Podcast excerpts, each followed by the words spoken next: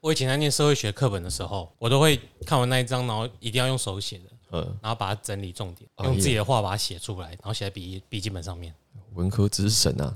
这样我才会觉得我有读进去。如果你们都还是不看课本写，那这那个真的厉那害，没办法，绝对没办法，会忘记哦。记那干嘛？ 但是你自己整理之后，如果出到相关题目，起码你会有点印象，会写东西出来。嗯，对啊，一句出来就有第二句，嗯，第二句出来就可以开开始掰第三句，连绵不绝，对，就掰掰完了。沛然莫之能御，滚石下坡这孟子说的。啊，那个滚石下坡是谁说的？你有这句啊？兵法吧，有吗？一种是滚石下坡，一个是那个是什么？强弩之末。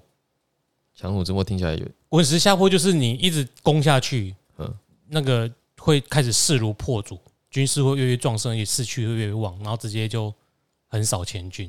然后反之就是强弩之末，到打到最后就没力了，嗯，一而再，再而衰，三而竭，是吗？一鼓作气，再而衰，三而对，一竭。股作一样继续打下去，对，但是在不同的条件之下会有不同的后果，所以你必须评估当时的环境、天时、地利跟人 和。嗯，好，但是我不记得，那蒙古大军应该就不是再而衰散而竭，他们是一直都很猛。哎，滚石下坡滚到欧洲 去。对，黄祸。好，开始喽。 Yellow Fever，欢迎收听《东邪西毒》，陪你轻松聊完一本书。我是 Eric。我是 Jeremy，有没有觉得我今天突然把语速放慢？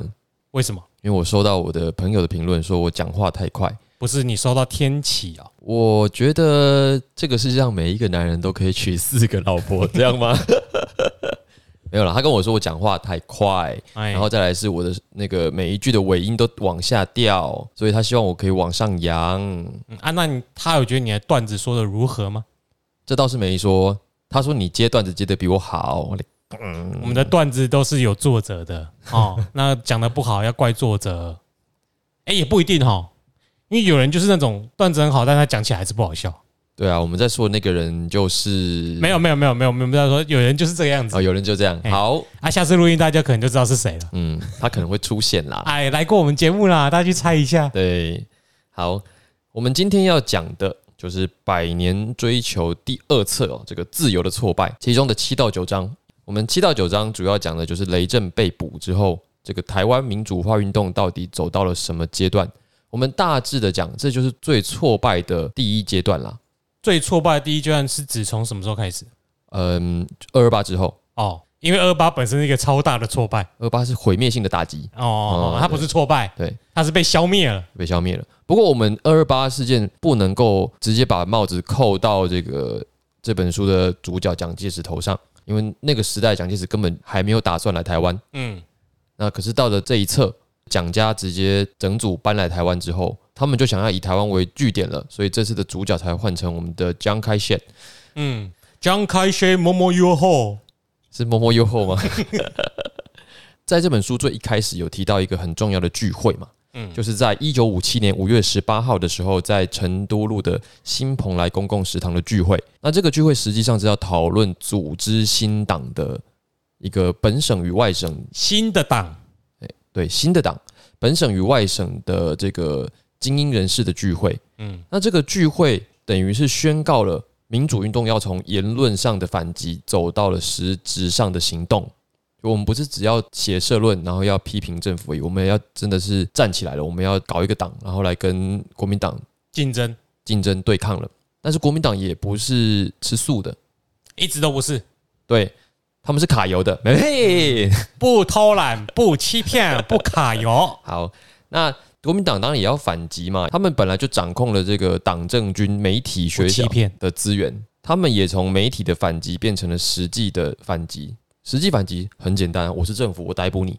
嗯，对，他的反击是物理上的反击。对，物理反击，就好像这个打牌打输要直接出拳头了。对对，就在他们聚会的隔一年，就是一九五八年哦的九月，由这个小蒋金国先生，他那个时候管的是他每次讲金国先生或开穴先生，前面都会破折号， 我哦空格，哎，空格，我我要掌握一下平衡感。哎，嘿啊，你剪的时候不可以不小心剪掉 哦。我们伟大的金国先生，你别搞我海啦。 好，小蒋当时掌控的是国防部的总政治部，总政治部就发了一个公文给警备总部。那警备总部呢，是专门在负责什么？专门负责民间的这些事情。这个国防部总政治部就发了一个公文给警备总部，说 我请问一下哦，总政治部就是今天的政战对不对？：“哎，我不能乱讲，因为上面没有特别解释我。说政治作战，理论上，国防部的单位应该是要对外的啊，嗯那为什么会变成是发了公文要去给警备总部，然后做一些对内的事情呢？嗯，这个公文的内容就是《自由中国》刊登的许多文章，内容荒谬，这个煽动知识分子反政府，出卖国家政权，呃，出卖国家主权，破坏反共团结。我怎么口音越来越奇怪？是有计划的政治颠覆阴谋。经过全国精爱的统 播，即可期。啊，我不知道，忘记台词了。我们一一碗的酱油，一碗的醋，我们接下来会不会开始被呃，我呃现在讲外省人合理合适吗？应该也可以吧？哦，开始攻击我们，就是 啊，我们开玩笑的啦。啊，我马上攻台湾公益 啊！哎呀哎，呀，哦，啊，你袂使用买醋的钱，啊去买豆油，嗯，哎、拢是一箍，啊，毋计无共，我是接无客人的，你好不好？我们嘛是当讲客家话啊。还是我客人，我不哦，要，你是哦哎我，不哎，要我嘛 是靠腰。我不要啊讲哎何，乐 K 何乐 K 啦， 这就是我们这节目提倡的多元主义。哎、嗯好，那，This is Jeremy。我们还没有结束，我们才刚开始，好不好？哎、但我们是不是忘记讲那个这个？我们忘记给音乐啦，好啊，对，我们先把这段讲完。总之就是这个，原来还在前情提要就对了。啊对对对对对对哦，这个不不下音乐是对的。等一下，然后所以国防部的政治部就下了公文给警备总部，要他去查自由中国。嗯，那自由中国后来的命运到底是什么呢？让我们看下去。噔噔噔噔，呃我用嘴巴配乐啊，这没关版权没关系。欸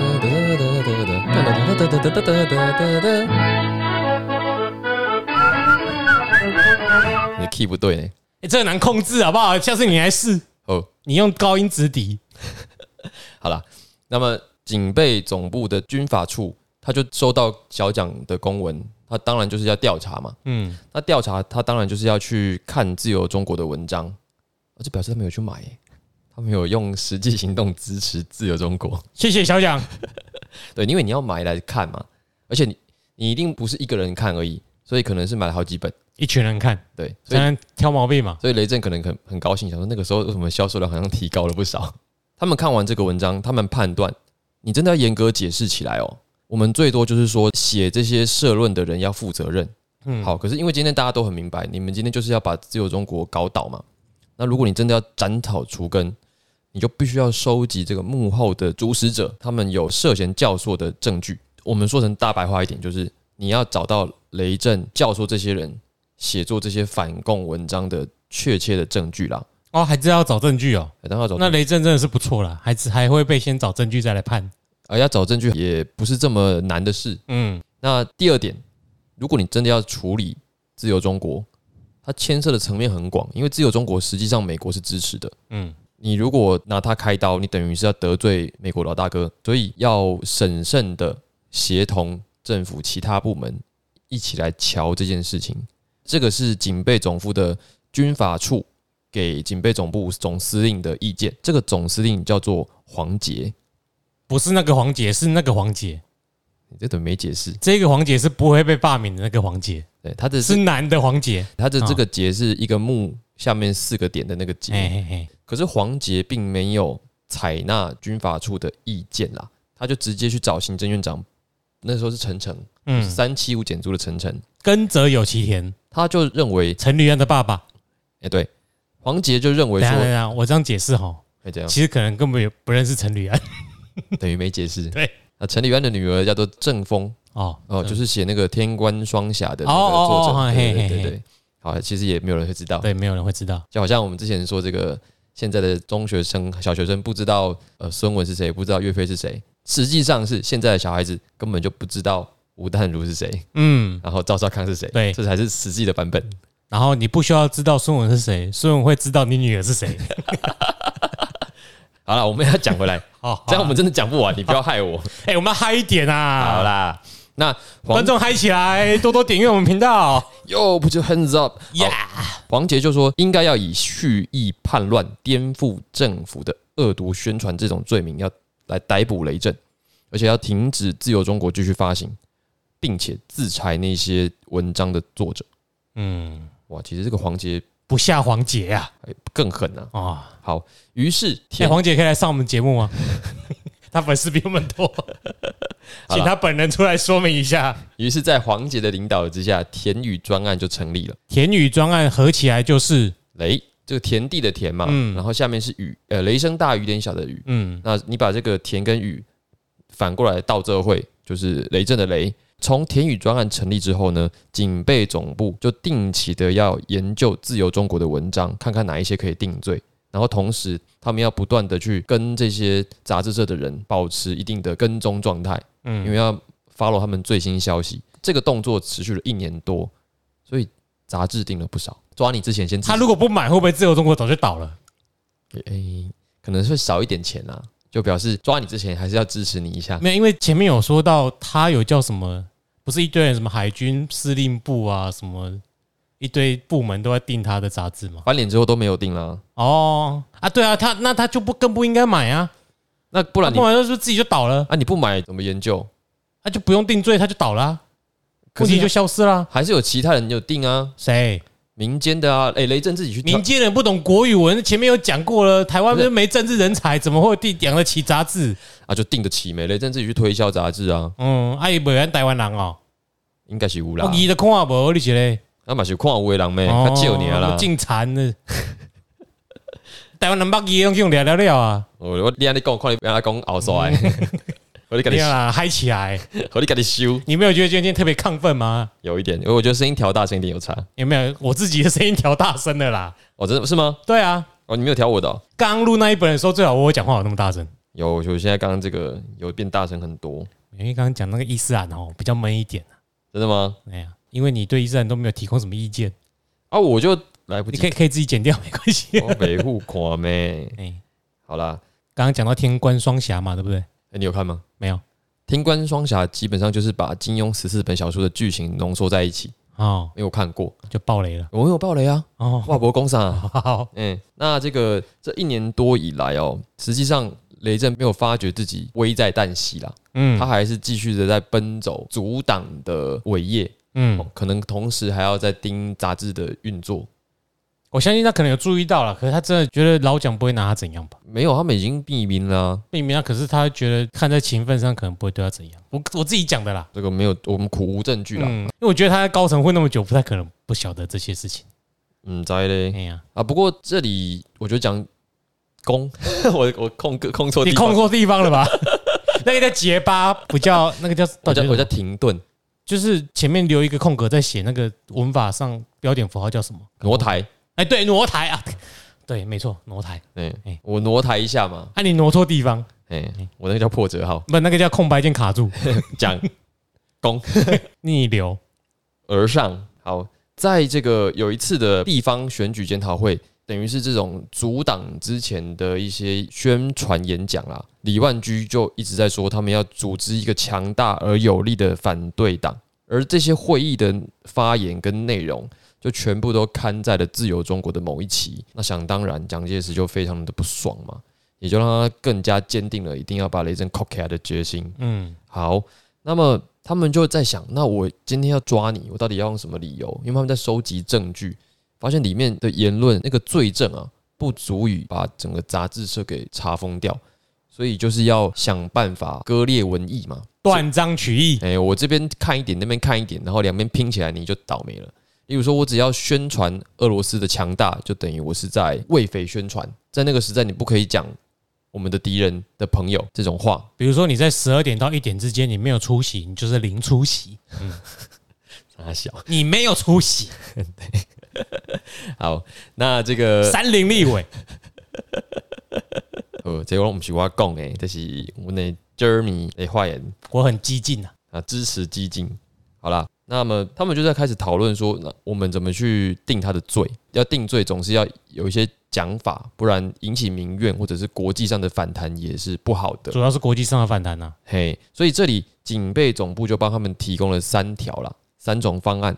第一种方案就是预备以非法之方法来颠覆政府，就这一条，处十年徒刑。那第二条就是雷震明知道刘子英为匪谍而不告密检举，知匪不报，这条处七年徒刑。然后再来是以文字为有利于叛徒之宣传为罪名，再判你八年。那这七年加八年加起来，给你打个折扣，判你十年徒刑。敢问呐，嘿，多谢啊。呃，这是第二种。那第三种呢，就是以包庇叛徒为罪名，先判你十年。第二条再一样的，以文字为有利于叛徒之宣传为罪名，再判你七年，十年加七年并在一起，再打个折扣，十二年。欢迎大家那个来信输入折扣 码，哎，一到三种方案全部输入。输入主委折扣看码东享邪优西惠。毒英文是什么？靠 背背不出东了。邪 西毒，算了算了算了，不买了，好啦，合并加起来五十年就好。好，那这三条呢，他们就开会讨论说啊，我们到底要用哪一条罪名来判陈诚啊？就是我们的这个吕安爸，吕安霸说，我们用丙案好了，判嗯十二年的那个，对，就说你包庇叛徒，再加上你用文字为叛徒宣传，要判你十二年啊，。叛徒是谁？就刘子英，哦，刘子英是自由中国的会计，好像啊，他确实是叛徒吗？要说你是叛徒就叛徒啊，哦，正说你是你就是，对啊，嗯，那么刚才我们讲说，陈诚希望用丙案判十二年，可是其他人觉得你证据不够啊，对吧、还讲证据哦。呃就是你你怎么证明人家是叛徒？我们雷震这价值真的够大的，对啊，所以丙案就证据不足就被否决，大家说啊这个不能用。可是这个我们的蒋公说不管啦，反正就是要判他十年啦。你们不管用什么方法，总之我的目的就是要关他十年。嗯，最后选择了乙案，就是雷震明知道刘子英是匪谍，但是知匪不报这一条，先判你七年，再加上文字有利于叛徒的宣传，嗯，判八年，加起来打折判十年。哦，这折扣码还够多的，那他说、哦，蒋介石选择用乙案的原因，是因为乙案的这种说法比较不会刺激到社会上一般人的心理，可能听起来比较平实一点啊。我也不知道平实在哪里，因为知匪不报这个罪名本身就有够难服众的，所以我知道啊，我不讲也不行。嗯，而且再来是他是不是不好说。那么这那你里怎么知道他知道了还不说？对啊，我哪知道？你先知道他知道吗？谁知道呢？嗯啊，对他们已经先把雷震跟自由中国杂志社里面的成员先抓起来了。嗯，这些文章的作者没抓，抓了雷震，抓了刘志英，然后抓了这个马之树，就是这些杂志社内部的同仁啊，这些会计啊、出纳这些人，他们就安了一个罪名给刘志英，说你是匪谍，然后说你有一笔钱从香港汇给你的，那可能是贿赂款，那这个款项来自于香港的那个账号，账号人的名字是雷震，那至于是不是真的不知道。那再来是抓起来之后呢，党内也是威逼加利诱，要刘子英一口咬定。我是匪谍，是雷震资助我的。只要刘子英的这个说法没有改变，国民党就有理由以雷震知匪不报的罪名将他判案入狱。给过，这很国民党。那所以刘子英的这一番自白就成了雷震被 c o c k y 的一个很重要的证据了。嗯，我记得我后来看到一个资料，就说刘子英后来有登报道歉，说他当年在很久很久以后，对迫于政府的威逼加利诱那应，该是安全了才敢这样泼吧？应该是，嗯对，就说当年的确是我自己的软弱导致雷震先生我可以理解啦，蒙受不败之冤，我觉得这种栽赃在那个时候下都可以理解。命在旦夕嘛，对啊，没有人这么勇敢啦，说不定指甲都要重长了嘞。就拔掉，对啊，不然就插东西进去嘛，嗯，痛死了。超级痛的，干你没有看过那个孤岭街少年杀人事件？有啊，主角的爸爸不干好是久哦， 主角的爸爸不是被抓去弄了几天，回来整个人都变了。嗯，那里面的待遇差不多就是不那用样说那样，我我那个蛋嘎有没有？啊。我那打麻醉拔指甲，我都觉得超级痛的了，还不打麻醉拔、欸，我觉得这到底谁会不招啊？莫名其妙，那真的精神状态肯定有问题，人才会不招。对，好，那么雷震入狱的这一件事情就是板上钉钉啦。判决的时间并没有很长，很快就决定了。这基本上就是演好的嘛，整个政府上下一心就是要程序走一遍了、对，就是要抓你啊。起码我走过程序了。在当时雷震被抓之后，其他人怎么办？就是我们刚才讲的，你的本省外省的这个串联都已经进行中了。结果我们最重要的领袖人物雷震被抓起来，我们到底要不要继续？好，那这个就是他们后来的讨论的问题。在当时的情况是什么？就是没有一致的观点。这里我们有一个后见之明啦，就是我们不断说的，当你要对威权政体对抗的时候，你要做的其实是要提高对手压制你的代价。嗯，比如说你抓了一个，那我们就再出来一个，然后我们尽量的引起国际的讨论嘛，让大家知道说，哦，你政府是这样子，要让对手无法再承担压制你的代价，这样你才有办法放弃压制，改用别的手段来跟我们协商。就跟战争一样啊。对，嗯，那这个是对啊，所有反抗运动的逻辑都是这个嘛。可是人性的脆弱就在这里，你有没有办法承受这种被打击的伤害？人性的脆弱就在于要死就去死其他人，我最后收割就好了。那你像雷震被抓了，下一个人如果站起来，你就是下一个雷震，嗯，你敢不敢？我先说，我不敢，嗯我真的我不敢。我就怕死。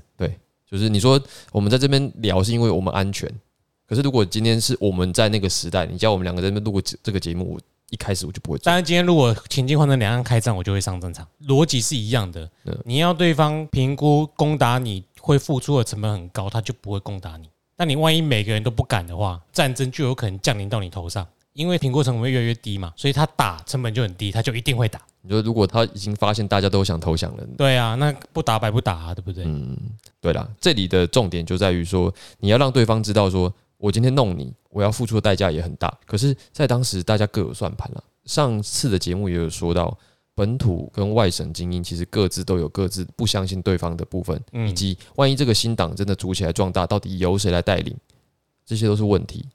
哦，所以他们其实开过两三次会哦，分成两种观点。首先，李万居就是公论报的老板，还有郭雨欣，就是五龙一凤的其中一个人嘛。然后这个高玉树就是台北市长，他们认为你不用急呀、现在风头上，我我们应该继续我们的串联工作，不要急着阻挡。可是大部分的人，大部分的本土人士，包括南部的本土人士，他们都用啊，就现在阻挡嘛，应该现在就要冲了，就是各自都有一些算盘，然后开了好几次会，结果开会开会开会开完到最后就不了了之了，这个好像也是一个常态啦。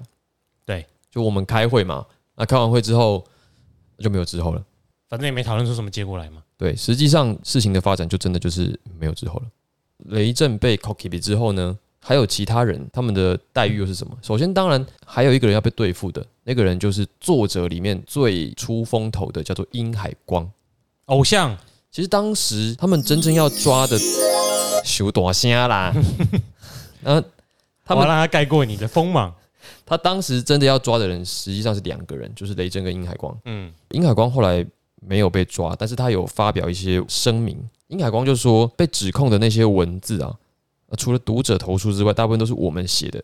那啊，他们也承认说，这些都是我们真正想要说的话，可是官方却把这些文章移花接木，用来指控我们，实际上是一个很不正当的行为。他有提出抗议，可是抗议无效嘛。当然无效啊。那我们也可以知道说，殷海光其实以他的文章跟他的教学的风格，他其实是很有人格魅力的一个人啊。当然，政府就不希望他继续的在台大教书，希望把他的影响力拔掉，例如说要威逼加利诱嘛，要把他调到其他的部会，但其实是他都没有妥协。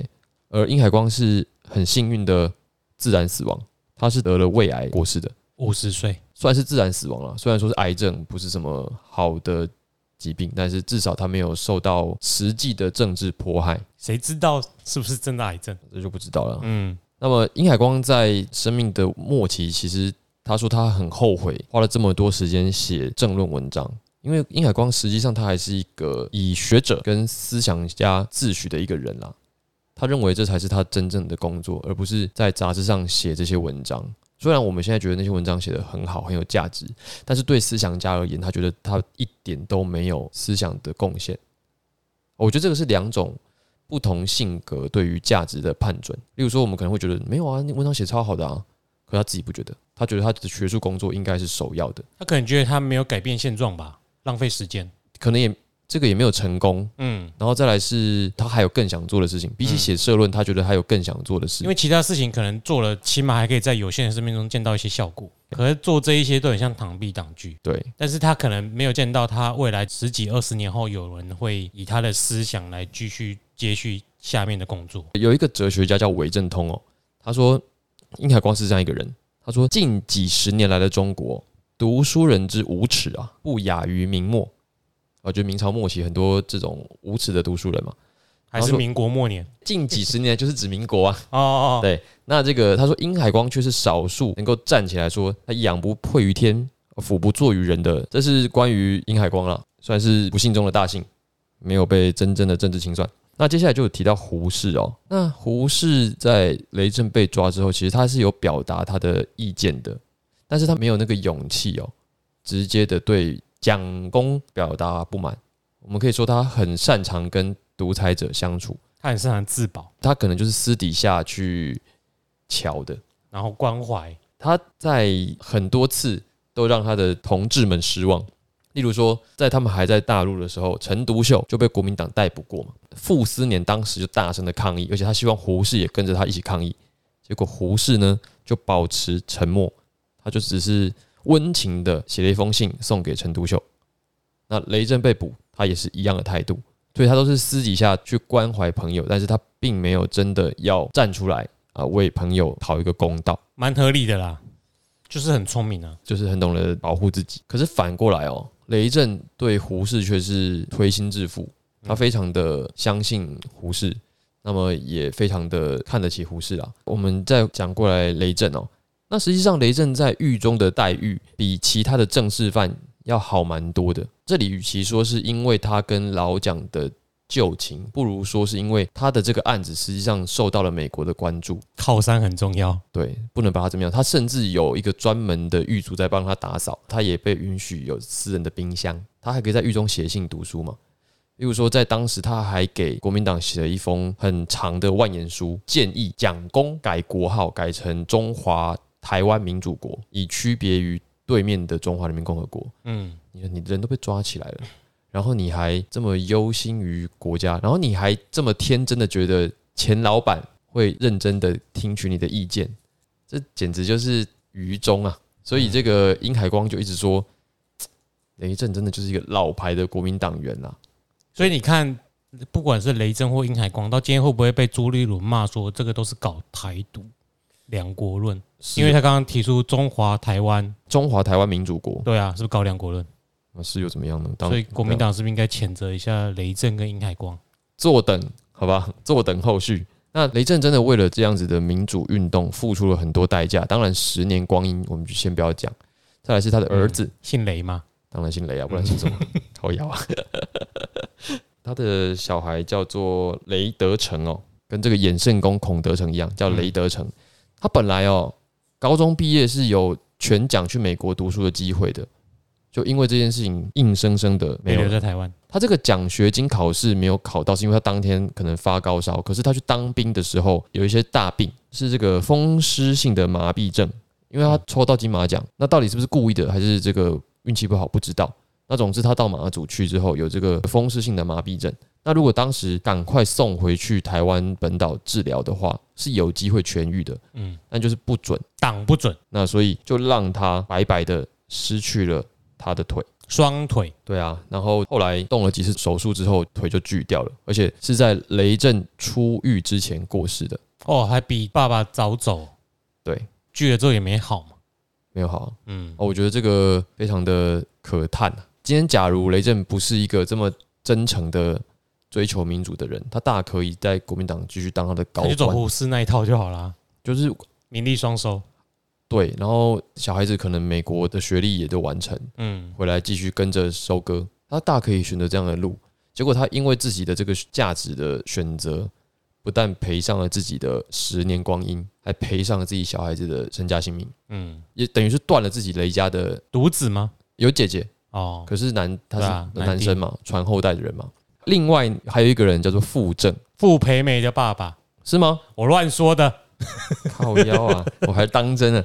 不是傅正就是民主进步党成立的重要推手之一啦。嘿，那他当时是自由中国的写作者，也是被抓去感化教育三年，三年结束又三年，所以总共是六年哦。那其他人呢？例如说这个吴三连，我们之前提过的吴三连，他因为家大业大，所以就被党盯上，他后来就出国了。他回台湾之后就没有再直接的参与政治，他都是担任政府跟党外人士之间沟通的桥梁。那基本上其他什么像郭雨欣啊或高玉树，就各自有各自的发展啦。基本上就是没有再一次的兴起这种大规模的阻挡行动，仿佛之前讲好的这些阻挡的事情都没有发生过。那么这样子，台湾的民主化运动要等到什么时候才能再度的开花结果呢？我们可以说，这个就是一个黎明前的黑暗时期，就是雷震被捕之后的那段时间，一直等到解除党禁，然后解除戒严，前面的这段时间就是一个民主开花前的一阵黑暗。哎、这里我想到一句台词，什么台词？ 《你说黑暗骑士》三部曲第一部《蝙蝠侠：开战时刻》，它里面有一句话：“The darkest hour is just before the dawn”，就是黎明来临之前的时刻是最黑暗的时刻。雷震被捕的后面十年，就基本上是这么一个时段了。哎、应该学蝙蝠侠讲一下话：“The darkest hour is just before the dawn”，不是、啊、类似吗？好讲话要要沙哑。好，那我们现在就是第九章文化禁锢中的沉闷时代。 The beginning。好了， 我们不要搞了。我刚才才说声调要高一点 的。我想说要嗨起来啊，耶！诶来点 good shit man，我们这样是抄袭。好了，那这他个们不会计较的，我们在零头一点点 啊，荷也兰配差那么多，荷兰，我们还没有叶配，好不啊好？对对啊，差更多了，比较没有意义啊，分母为零。好了，那我们在讲说这个黑暗时期，基本上还是有一些光明的存在，一点点啦。嗯，对，就蝙蝠侠嘛，对，一点真的是蝙蝠侠，对，一点点，一点点。这个一点点是什么？自由中国就被停刊了，嗯而且基本上也不可能再复刊了。那再来是《公论报》，一直都被盯着，也不太可能再有什么作为。这基本上就达到了威权政体的目的了，他就是不希望你有这么多的反动的言论嘛。嗯，那这个时候，唯一的思想上的活水就是活水来测房，不是 各种称。是这个《文心》杂志。嘿，其实这《文心》杂志蛮有名的，介绍一下啊，是不是在文心南路上？不是？哦，文心杂志其实在一九五七年就出刊了啦。然后他的社长叫做肖梦能，他的老爸叫做焦老爸，诶、对，肖老爸。那肖老爸的名字叫做萧敬腾。肖同 资，哦，嗯，肖同资是当时大陆中央通讯社的社长，所以他的党政关系非常的好。差序格局啊，嘿，《文心》杂志的总编辑一开始是何凡跟林海音夫妇，那他们也是联合报的编辑。那林海音其实也是有名的作家，所以他们的文艺圈的人脉非常的丰富。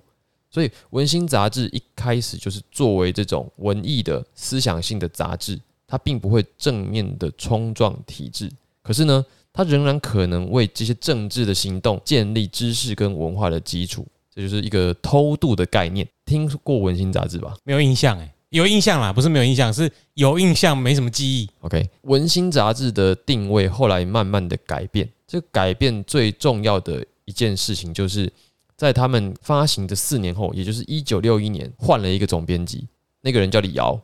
哦，哦印象就从这里来的啦。哎、我告诉你 啊，对你王八 蛋！我跟你说，你就是个王八 蛋。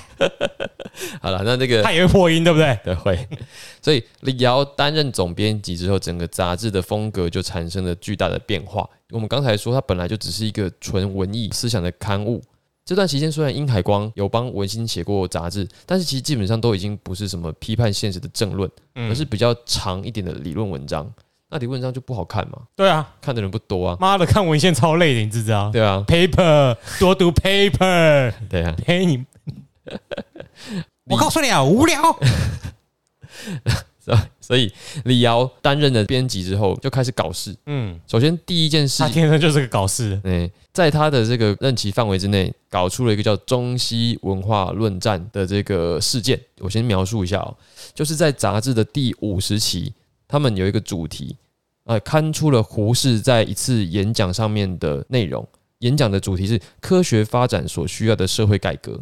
嗯然后胡适的说法是我们东方的人站在科学和技术的新文明的入口，必须在知识上有所准备，才可能适当的接受并且赏识这个新文明。那我们要做什么准备呢？第一步，承认东方的老文明没有多少的精神成分，这是第一点。嗯第二点，承认西方的科学文明才是人类真正伟大的精神成就。这个说法其实不是什么新啊，不是什么新的东西，就就是偷雅入欧啊，就是告诉你，我们一直觉得哦，东中国怎么样怎么样，没有啦，没有没有这回事啦。哎，然后第二就是西方才是我们未来的嗯，方向所在。什么中体西用都是屁，对，在隔一期就刊出了胡秋元对于胡适演讲的评论。嗯，我先讲一下，我对胡秋元的印象就来自于李敖的文章，一直在骂胡秋元。嘿，好，那这个时候胡秋元对胡适的评论就是，他觉得胡适说的实在是很肤浅。嗯，他说什么呢？他说当时台湾知识界对于胡适所谈的这个问题哦，远远不如他在中学时代所见的水准。然后他觉得当时的不管是西化派还是复古派，实在都不足取。针对什么中西文化，也只是在回答一些虚假的问题。就你们回答的问题根本就不存在，根本看不出来你们在讨论什么东西。他的理由第一点是说，文化的本质本来就是大同小异的，只是不同的文化有先后发展之分。那么有些文化可能在发展的过程中，因为外在的条件限制而产生的某一方面的停滞而已，没有什么谁优谁劣。我说本质上的谁优谁劣，而只是刚好都是有一些外在的条件不同，而导致了不同的结果。可能有很多的例子可以佐证啊，我们这边就不讲，因为这讲就是另外一题了。可以听我们之前的节目啊，就是最重要的是在地化，在地你化才能在当地生存，嗯，那再来就是第二点哦，他说我们现在一直在讲说东方多差，西方多好，可是我们不要忘记，每个文化传统都有它恶劣的地方。嗯比如说我们再怎么样推崇西方文化，可西方也有奴隶制度啊，也有宗教异端审判啊，也有殖民主义啊，也有种族主义啊等等的。而且它比所谓的裹小脚这种东方落后的思想，可能还要再更可怕。每一个文化都有好，都有坏。然后第三，他就说我们这样推崇西方文化，就胡适一直讲我们要就是迎接西方文化嘛。他说西方文化也也是一个在不断发展蜕变中的文化啊、那你现在讲什么全盘西化，那不就是把自己卡在了现在的西方文化框架吗？那你就失去了发展跟更新的动力了嘛。好，那假如说美国当初也是在讲什么全盘英国化啊，全部法国化，哪有今天的美国文化？嗯，所以这就是胡秋元对于文化的讨论。这种讨论就让胡适在那番演讲的观点显得非常的肤浅。胡秋元还偷偷表了胡适一顿，对，他就说当时啊，全世界不管是台湾政府、民间跟年轻世代，其实大家都在热衷的发展跟追求科学。那胡适的演讲只是在说，我们应该要先做好精神准备。嗯，靠腰啊，大家都在做了，你现在才讲精神准备，这不就是一个虚假而不存在的问题吗？讲干话，对啊，就大家都已经在做了，你才说哦，我们应该要为这个做准备，什么东西？而且再来是，既然要发展科学，其实我们应该要去研究各国发展科学的条件，确定可能的目标嘛，在一些硬体上真的做到啊，这个就叫临渊羡鱼，不如退而结网嘛。对嗯，你胡适作为一个中央研究院的院长，你就是有那个有能力结网的人，嗯结果你没有真的推动一些事情，你在那边高谈阔论，那显得就是不切实际嘛。嗯你又肤浅又不切实际，所以胡秋元就一直定胡适，然后包括当时的徐副官徐将军，也是在香港的民主评论上面写文章靠北胡适，所以胡适那个时候应该也是蛮受大家的独揽我在这里提出三点培养科学的条件：讲啊，第一，不偷懒；第二，不欺骗；第三，不揩油。靠腰，好啦复习一 下，你说是不是嘛？有没有道理？是是是是。哎呀，哎好了，不过要返回来讨论一下胡李敖，不是胡，不是姚。我说刚才我们讲的是胡秋元对于文化的观点，以及他在偷偷表胡适嘛。。对，可是胡适难道真的这么一无是处吗？真的那么肤浅吗？其实没有。会不会是真的？你们就是这么烂，所以才跟你说心里要做好准备？呃，我觉得应该持平的讲，胡适在年轻的时候锋芒这么的突出，一定是有他的过人之处啦。比如说，在胡适年轻的时候，就跟我们刚才提到的胡秋元一样，他也干掉过梁漱溟啊，嗯，就是我们中国最后一个儒家梁漱溟先生嘛。办小学呃，他有一本书叫做《东西文化及其哲学》，不是东邪西毒哦，哎、不是东邪西毒，哎，东邪西毒是一档好节目，不欺骗，不偷懒，不不卡摇哎不揩油。那胡秋元去批评胡适，就好像以前的胡适在批评梁漱溟一样啦。嗯，所以胡适并非泛泛之辈，他的观点也许也没有胡秋元讲的这么的不堪啦。但是他们到底什么时候结下了梁子？也许就应该是胡适常常在各大学校演讲的时候，公开的去批评支持中国文化的这些人。例如说，他曾经在台中省立农学院，就是现在的中兴大学，嗯，演讲的时候就公开的批评过唐君毅、牟宗三、张君迈、钱穆、徐副官这些我们叫做港澳台新儒家的这一帮人，嗯，就说你们这些人呢，讲中国文化只是被政治反动分子所利用了，就表了这帮对于中国文化有认同的这些人，所以徐副官跟胡秋远就看胡适不爽这样子后的，来他们赢了啦，因为历一九六几年开始就有中华文化复兴运动，算是这个党国的要求嘛，就跟前几年的国学乐一样啊啊。刚、好胡适应该也那时候也那个了吧，我忘记了。走了、哎呀，对啊，啊他一走了就中华文化复兴运动了，这背景蛮大的，啊，是蛮大的。对啊，胡适在这个文化论战不久之后就离世了，可是后面的才精彩，因为李敖还活着嘛，嘿，李敖还活着，这个纷争就不可能结束。李敖就写过一篇文章，就讲给谈中西文化的人看看病，然后他就很酸，就一直我，告诉你啊， 哦，不是这样，用写的，用写的，反正他就把当时的有名的人物全部骂一顿。我随便讲几个，牟宗三犯了中盛于西病，嗯，就是一直要说中华文明比西方文明好啦。对，然后毛子水犯了古已有之病。嗯就不管要讲什么，你都说啊，这个中中国以前也有啊。嗯，对，那这个陶希圣就是那个国民党的理论家，就说他犯了中学为体，西学为用病，嗯，就张之洞的。中体西用病，那这个陈立夫就犯了东方精神，西方物质病，就是硬要分东方是重精神的，西方是重物质的他就是 CC 派的，这个领袖。对，然后这个钱穆就犯了大团圆病。大团圆病，对，过年吗？不是，就是可能讲中华文化，就是一定要把所有的东西都讲在一起吧？哦，不确定，因为他没有多解释。那么李敖自己的中心论点是什么？是什么？全盘西化， 哦，所以挺胡适的，所以他就是跟胡秋远不对盘嘛。哎胡秋远刚才不是说全盘西化是 bullshit，嗯，所以李敖就再骂回去，这样吴秋远是 bullshit，对。然后那什么时候来点 good shit？等一下才会有个哦 shit。对，那李敖怎么说？他说：“我们面对西方文化，就好像面对一个美人，我们如果想要占有她，我们就要她的缺点跟优点一块占有。”嗯，然后说我们想要人家的胡瓜、洋葱、番茄、钟表、眼镜、席梦思、预备军官制度，那么我们同时要忍受梅毒、狐臭、车祸、离婚。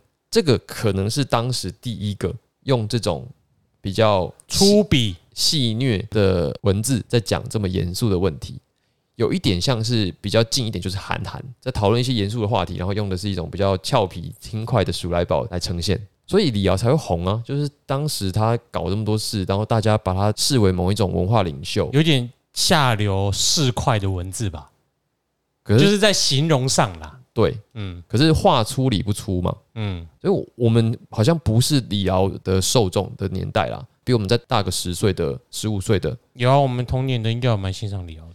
可是我们没有赶上他的全盛时期啊。但啊而且他后来立场有一点不是全盘西化，所以我们可能无法理解李敖的魅力。我们成长的过程中，李敖已经有一点特立独行。我们还有遇到他选总统过啊，对我们有遇到他选总统的那时时候，候就有一票是他的粉丝啊，我们参与到的是那个媒体已经他已经是李大师了，不是年轻气盛的小伙子。是，所以大家就针对于中西文化进行了各种各样的比战。我们这本书的作者说，我们用现在的观点来看，这种中西文化论战其实早就过时了。嗯而且都只是战，没有论。对，因为所有和西方先进文化接触的民族，特别是像中国跟印度这种古文明，他们在接触的初期的反应都是比较复杂的啦。而且经过了一百年，其实早就接触很久了，早就不是问题了。结果一直在吵这种东方好还是西方好的话题，实在是就不聊了啦。嗯，然后再来是这些人吵一吵，到最后从原本的学术讨论啊到后面变成了人身攻击。那这个看看比战到后面会变怎么样，也可以想象啦。但收视率变高啦。嘿，写到最后就互相控告嘛，嗯，李敖告胡秋雨，还是胡秋雨告李敖，还是李敖告徐副官？那小心我告你啊！从那时候就开始了。那文化论战到最后就变成了是检举匪谍运动，因为你要人身攻击，就说啊你通匪，嗯，这样最快，就直接让你闭嘴。对，所以好好的文化论战就搞成这样子，某方来说也是被李敖扯 low 的，啊，我也不知道怎么去嗯，去讲他，但李大师，李终大师终究还是李大师啦。我们不要对这个事情有太多的评论，除非我们今天是要特别讨论他，还是说李战来上节目？我们可能 请不动。哎，请不动，没错对，而且还要海外连线，啊，我们持平的讲一下中西文化问题哦，在本质上根本就不是一个思想问题，而是行动跟态度的问题。我们想一想中国历史上的盛世汉唐这个时代，有谁在那边分你我的？哎汉唐哦，没有股价涨得蛮高的啊， 他又不知道该怎么接了。好，继续，哎、反正就是这个，我们每次所谓的盛世啊，最大的特征就是根本没有人在分内外、分你我，就是嗯什么东西好，我们就用什么。嗯，江海不拘泥于细流嘛，所以才能成其大。你在讨论这种文化问题的时候，根本不是在分你跟我，或者分哪个比较好，这已经很低端的问题了。盛世都没有夷狄之变，被打才会有夷狄之变。你觉得你被欺负了，你才会讲说没有我，我很我其实很强，我嗯，没有你想的弱而且我超纯的哦、啊、我只是肉体打不赢你，可是我头脑比你好，就这种问题其实蛮 low 的啦。不过为当自己的失败找理由。不过当时这种问题就是有市场，就好像我们现在的社会有时候炒一些固定的话题，一些月经文，明明很无聊，就是炒得起来，嗯类似的意思。那李敖在文心担任总编辑期间，除了发动文化论战之外，他其实也开始刊登批评现实的文章。他虽然没有直接攻击政治，但是他还是发表了很多关于现实的问题，比如说他批评高等教育。他说，高等教育的怪现状就是大学教授们寿比南山，然后不研究啊，不让贤啊，不写论文，跟今天某些还蛮像的。好像也没什么变啊。嗯他还指名道姓的讲一些人，嗯，所以啊，特别有名的有谁吗？台大的教授了，不要哦他没有讲谁，因为书里面不让写。哦哦，他虽然没有直接攻击政府，但是他让整个社会的气氛又活络了起来。嗯你，等于在踩线嘛？搅乱一池春水。对，那对于当时的学生来讲，就是很爽啊！嗯你就想那个自由中国被禁，那台湾社会又不准你读别的东西。嗯，蒋经国先生他还说，你们只要读国父遗训，一辈子就够用了。在那种时代，学生又没有机会接受到外来的新资讯，因为当时所有的出版图书，很多国外的东西都不能进来啊。可能因为翻译者是中国大陆的，所以不让你进来；或者有一些优秀的作家在中国，所以也不让你发行。或者是不管是什么书，也不用管语言，只要是有扯到左左的就不能进来就。不能进，所以很多东西都没得看，那很无聊嘛。学生基本上又都是聪明人，只是碍于当时的政治形势，没有办法接受到新知。好，这下好了，李敖来这一出，突然整个知识界又活络起来，学生有东西看，而且当时的确青年学生就是对当时的教育体制还有对师资就不满，等于是为下一次的运动燃起了火种。当时的学生就是现在我们所看到的主力。对，也就是说，李敖虽然疯疯狂狂、癫癫，叨叨，但是他的确还是做了一些事，就是他松动了在当时的威权体制下的思想秩序。嗯，因为威权体制呢，它就是希望禁止人民从事政治性的思考跟行动。那文心杂志后来的整个转型，显然就让很多人开始进行了思考，对吧？你就开始在那边写写五四三，或者是在杂志界的《苹果日报》。对， 他就写这些东西让大家去想事情了嘛。那嗯只要人民开始去思考，他们就会开始意识到我们现在的问题，嗯，那进而就有可能威胁到威权体制的稳固。所以啊，这个警备总部就查禁了《文心》杂志的第九十期，然嗯后接下来禁止它发行，而且它禁止它复刊，然后再过五年，李敖就被抓了。他的罪行就是协助彭明敏将信件交给外国人送出境，然后呢又把政治犯的名单送出台湾。嗯嗯，所以李敖就被抓起来，这样李敖被抓起来就等于又沉寂了。啊，直到七零年代才出现了一丝曙光，整个台湾又有一些新的希望。这个就是质问出版社，你知道那个小白书吗？知道。质问出版社有一套新潮文库，现在比较流行的是小红书。啊，对， 那这个新潮文库就是出版一大堆这种西方思想文化的著作，嗯，然后因为不用版权，随便你出。对，跟对面一样。可是也因为这样子，所以让大家有机会可以看到最新的思潮的对，东西、啊没。错。对，虽然说这实在不是一件值得推广的事情。啊，没办法就被禁啊。 对，对啊，那这边有两个人推动了这件事情，出版人叫张清吉，他只有小学毕业，嗯，然后他后来是以这个买卖旧书为职业，规划新潮文库的人叫做林恒哲，他是台大医学院的学生。知文出版社这一段哦，我就有听我的大学老师说过，嗯嗯，他就会他们就会说，年轻的时候读的书主要都是看知文、小白书，也是透过这个才有办法看到一些国外的东西。那这个离我们的这个时代就相当之近的啦。那也可以想象说，在七零年代啊，然后一直到八零年代，经过了这个美丽岛事件，然后后面的阻挡，然后慢慢的松绑，解严，对，才会有现在这个状况。嗯我们现在也许对这个过程不是这么熟悉了，但是等到这个地步，其实就是黎明将至，哦，黑长夜即将结束。虽然还没结束啦，但是我们好像快要迎来曙光了。 The dark is always just before the dawn. That's right。好，那么 这个就是雷震案带给台湾民主的一些启示。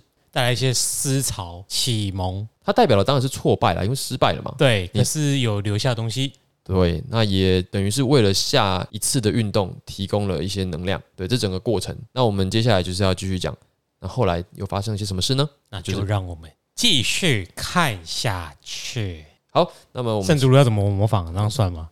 啊随便你啦。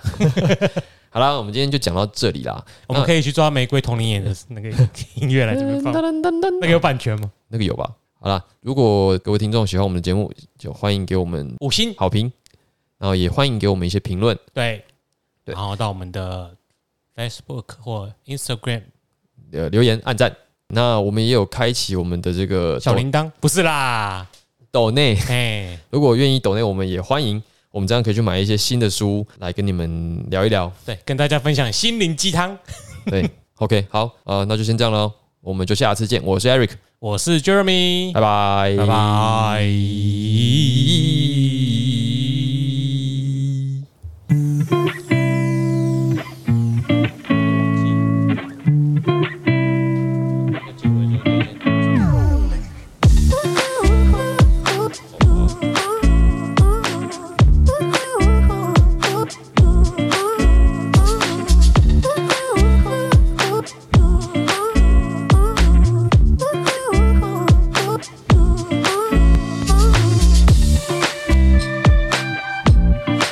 这应该不用洗吧？